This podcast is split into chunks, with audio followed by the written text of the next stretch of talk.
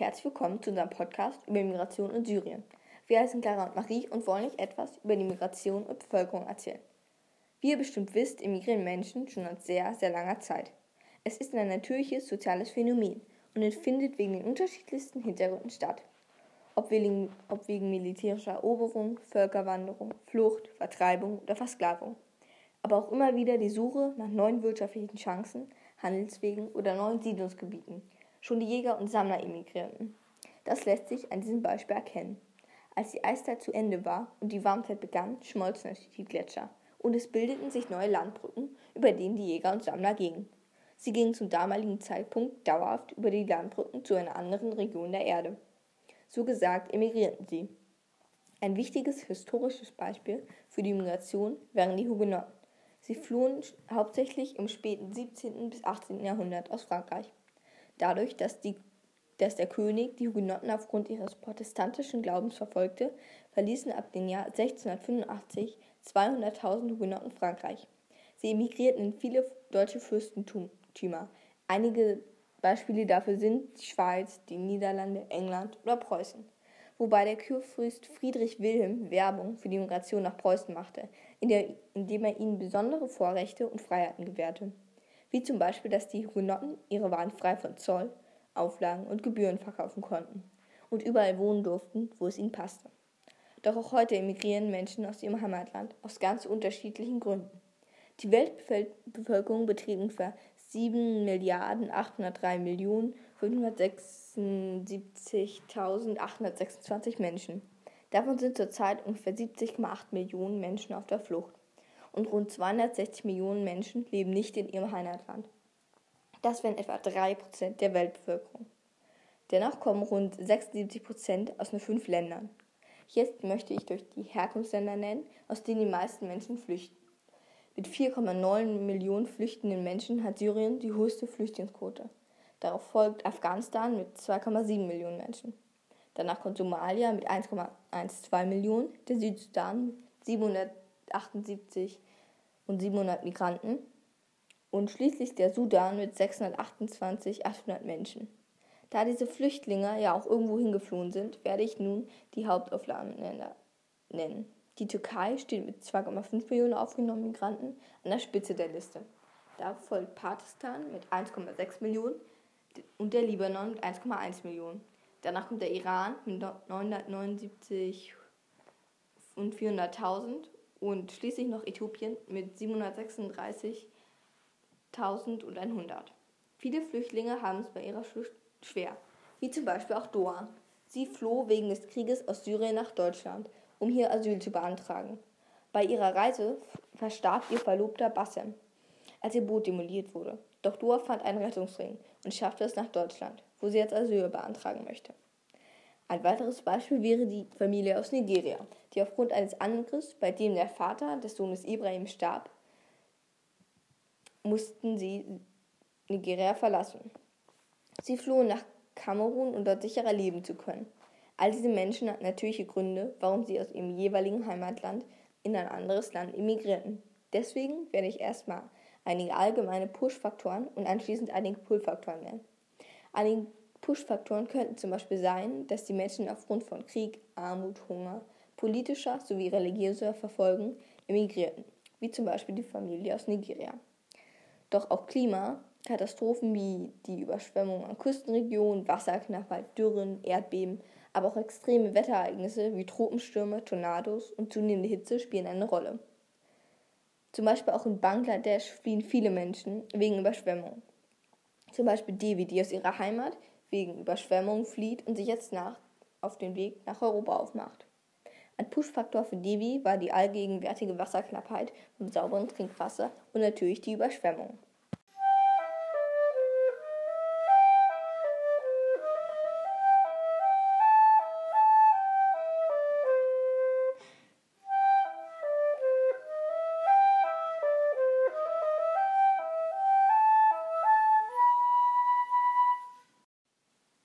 Der Syrienkrieg-Konflikt besteht seit 2011. Seitdem emigrieren viele Menschen aus Syrien, um in die Nachbarländer des Staates oder aber auch in Europa Schutz zu suchen.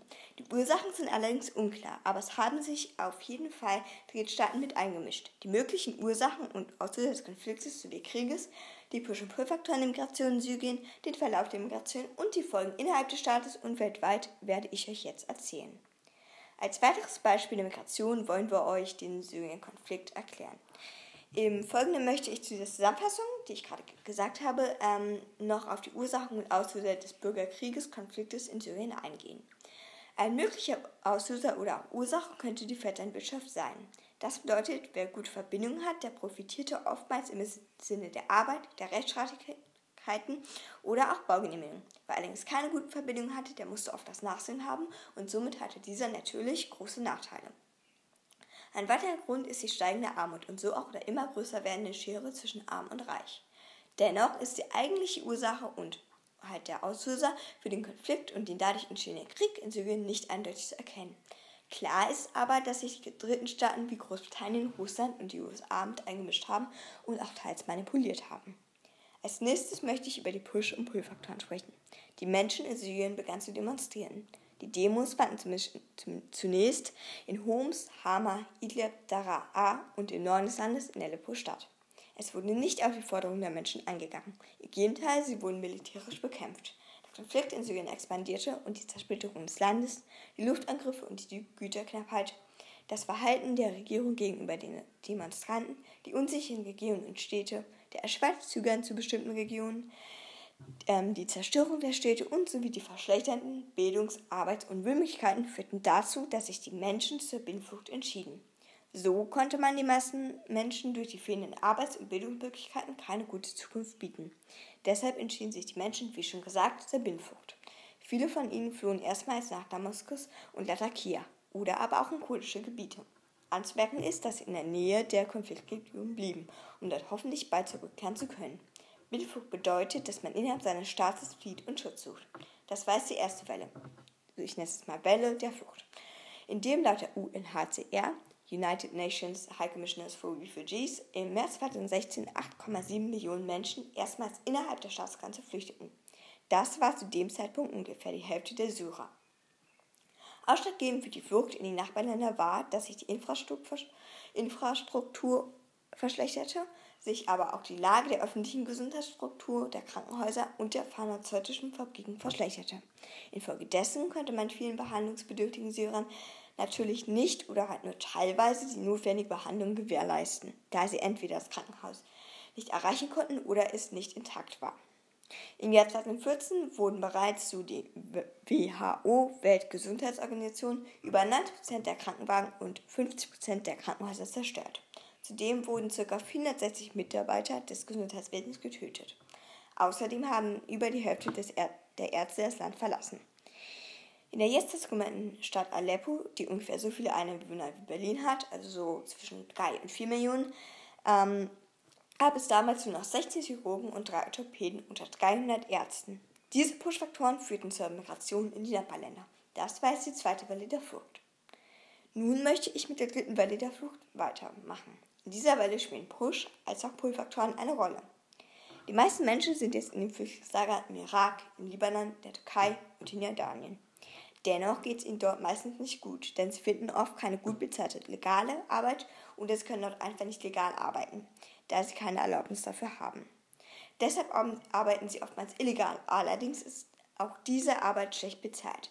Anschließend möchte ich noch genauere Auskunft über Situationen in den einzelnen Ländern geben. Ich fange mit der Türkei an. In der Türkei leben die meisten Syrer verstreut im ganzen Land. Nur 15% von ihnen befinden sich in eigentlichen Flüchtlingslagern. Dadurch ist die Rate der Arbeitslosen und illegal arbeitenden Syrern hoch. Die TISK sagte, dass ungefähr 300.000 Syrer in der Türkei arbeiten, doch nur 6.000 bis 7.000 arbeiten ähm, von ihnen legal. 2016 trat eine Regelung zur Arbeitserlaubnis als Unterstützung der Syrer in Kraft. Man dürfte allerdings nur arbeiten, wenn man einen vorübergehenden Schutzberechtigten fand. Also man muss halt einen vorübergehenden Schutzberechtigten finden, der für einen Bürger bürgen würde, damit man arbeiten konnte, unter einem bestimmten Rahmen. Daraufhin mache ich weiter mit dem Libanon. Er hat 948.850 registrierte Flüchtlinge. Die Regierung des Landes schätzt die Zahl der syrischen Flüchtlinge auf 1.750.000. Somit hat der Libanon ca. 25% seiner Bevölkerung vor der Flüchtlingskrise aufgenommen. Die meisten Flüchtlinge haben keinen Aufenthaltsstatus und können so nicht arbeiten. Das führt dazu, dass sie sich hoch verschulden. Mit ca. 20% haben ein reguläres Beschäftigungsverhältnis und 30% von ihnen haben eine seelische oder körperliche Verletzung. Zusätzlich ist der Libanon durch die hohe Rate der Migranten überlastet. Die Kosten des Stroms, des Wassers und der Müllentsorgung sind stark gestiegen. Die EU-Kommission hat sich bereitgestellt, eine bestimmte Summe als Unterstützung zu zahlen. Allerdings wurden erst 57 Prozent gezahlt. Das klingt als viel, aber dennoch fehlt den Flüchtlingslagern und den Hilfsprogrammen in den Flüchtlingslagern sehr viel Geld, um es ähm, um alles finanzieren zu können. Genau. Und jetzt möchte ich etwas über die Lage der Flüchtlingslager und der Flüchtlinge im Irak erzählen. Der Irak hat ca. 25.000 registrierte Flüchtlinge, äh, 250 250.000 registrierte Flüchtlinge. 40% von ihnen leben in Auffanglagern. Die anderen 60% verteilen sich auf verschiedene Orte im Irak. Die UN geht von einer erhöhten Schutzbedürftigkeit der Syrer in diesem Land aus, da sie meistens in Rohbauten oder in Wohnungen ohne jegliche sanitäre Anlagen leben. Außerdem sind die sozialen Einrichtungen stark überlastet und es gibt wenig Arbeitsmöglichkeiten. So wie halt in vielen, ähm, also in allen vielen Nachbarländern gibt es wenig Arbeitsmöglichkeiten und dadurch steigt halt die Armut ähm, in den Flüchtlingslagern sehr ähm, stark. Und als letztes möchte ich mit Jordanien weitermachen. In Jordanien leben ca. 86% der Geflüchteten in Armut und 10% in, in extremer Armut. Gründe dafür sind die Wasserknappheit in dem Land und die wenigen Ressourcen des Staates, sodass ein Großteil der Flüchtlinge nicht ausreichend versorgt werden kann. Wie auch in den meisten anderen Nachbarländern Syriens kriegen die Migranten, wie schon gesagt, keine Möglichkeit, legal zu arbeiten. Das war jetzt die dritte Welle der Flucht. Diese Push- und diese Push-Faktoren führten zur Migration nach Europa. Die Pull-Faktoren sind die besseren Zukunftsperspektiven, besseren Bildungs- und Wohnmöglichkeiten und wahrscheinlich auch ähm, die Aussicht darauf, dass praktisch zum Beispiel hier in Europa Frieden herrscht.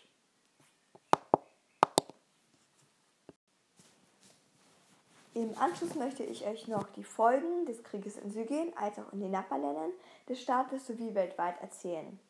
Die Folgen in Syrien waren relativ hoch, da die Infrastruktur und die Gesundheitsstruktur aufgrund des Krieges zusammenbrach. Zum Beispiel gab es von 65 staatlichen Krankenhäusern nur noch 30 intakte Krankenhäuser. Die Infrastruktur wurde zum Großteil im ganzen Land zerstört. Somit konnten die Menschen aufgrund der zerstörten Infrastruktur natürlich nicht oder gar nicht die verbliebenen Krankenhäuser erreichen. Infolgedessen blieb oftmals die Behandlung auf. Aufgrund dessen entstand eine Verhinderung der Behandlung und somit natürlich auch der Heilung durch die Zerstörung der Gesundheits- und Infrastruktur. Die Konsequenz davon war, dass man nicht zur Arbeit gehen konnte und kein Einkommen erhielt. So konnten sie ihre Familie nicht versorgen. Gleichzeitig brach wie schon gesagt, die Wirtschaft zusammen, weil es keine oder nur sehr, sehr wenige Arbeitskräfte gab. Zusätzlich wurden die Produktionsstätten und Fabriken geschlossen. Deswegen wurde auch der Import des Öls in das Ausland und die Produktion von Lebensmitteln innerhalb des Landes unterbrochen. Somit brachte der Krieg einen Zusammenbruch der Wirtschaft und der staatlichen Strukturen mit sich. Das führte zu einer Verarmung eines Großteils der Bevölkerung. Die Lebenserwartung sank von rund 70 Jahren auf nur 55 Jahre. Auch das durchschnittliche Einkommen ist von 600 US-Dollar auf 100 US-Dollar gesunken. Die Arbeitslosenquote stieg von 14,9% auf 52,9%, was ähm, halt ein Riesenunterschied ist, weil ähm, es sind viel mehr Arbeitslose in dem Land als in der Vorkriegszeit. Das gleiche zeigt sich auch bei der Armutsrate. Diese steigt nämlich von 32,2% auf 85,2%, was ebenfalls wie viele andere Dinge einen großen Unterschied zur Vorkriegszeit zeigt. Die Migration in die Nachbarstaaten brachte wie in Syrien langfristige Konsequenzen mit sich. Die große Flüchtlingswelle führte zu einer schnellen Überfüllung der Lager. Die ohnehin schon stark unterfinanzierten Lager und Hilfsprogramme mussten die Ration kürzen. Dies passierte in allen Flüchtlingslagern in den Nachbarländern von Syrien, also im Irak, im Iran, im Jordanien und in der Türkei. Außerdem fehlte es den geflüchteten Menschen an Hygieneartikeln. Zudem war keine ausreichende medizinische Versorgung gegeben. Doch der Krieg rief auch Folgen bei den Menschen hervor, denn einige Menschen konnten durch den Zustand der Flüchtlingslagern nicht behandelt werden, was sich negativ auf ihren körperlichen und mentalen Zustand auswirkte. Dies kann Folgen im Sinne des weiteren Lebens haben. Wie auch im Syrien stieg die Armutsquote deutlich. Die Flüchtlinge fingen an, illegale, schlecht bezahlte Jobs als Notlösung anzunehmen. Diese langfristigen Folgen in den Flüchtlingslagern im Irak, der Türkei, Jordanien und im Libanon lösten die Migration nach Europa aus. Dort entstanden wiederum weitere Folgen. Kommen wir zu den Auswirkungen des Konfliktes global. Es mischen sich ja, ähm, wie gesagt, schon verschiedene Staaten in den Konflikt ein. Diese Staaten waren Großbritannien, Russland und die USA. Und dies vertraten verschiedene Meinungen. Und zwischen ihnen entstand ein weiterer Konflikt. In diesem Sinne hat der Krieg Auswirkungen in den Nachbarländern und global gehabt. Wir hoffen, euch hat der Podcast gefallen und ihr konntet etwas Neues über Migration allgemein lernen, vielleicht noch und Bevölkerung. Vielen Dank fürs Zuhören und tschüss.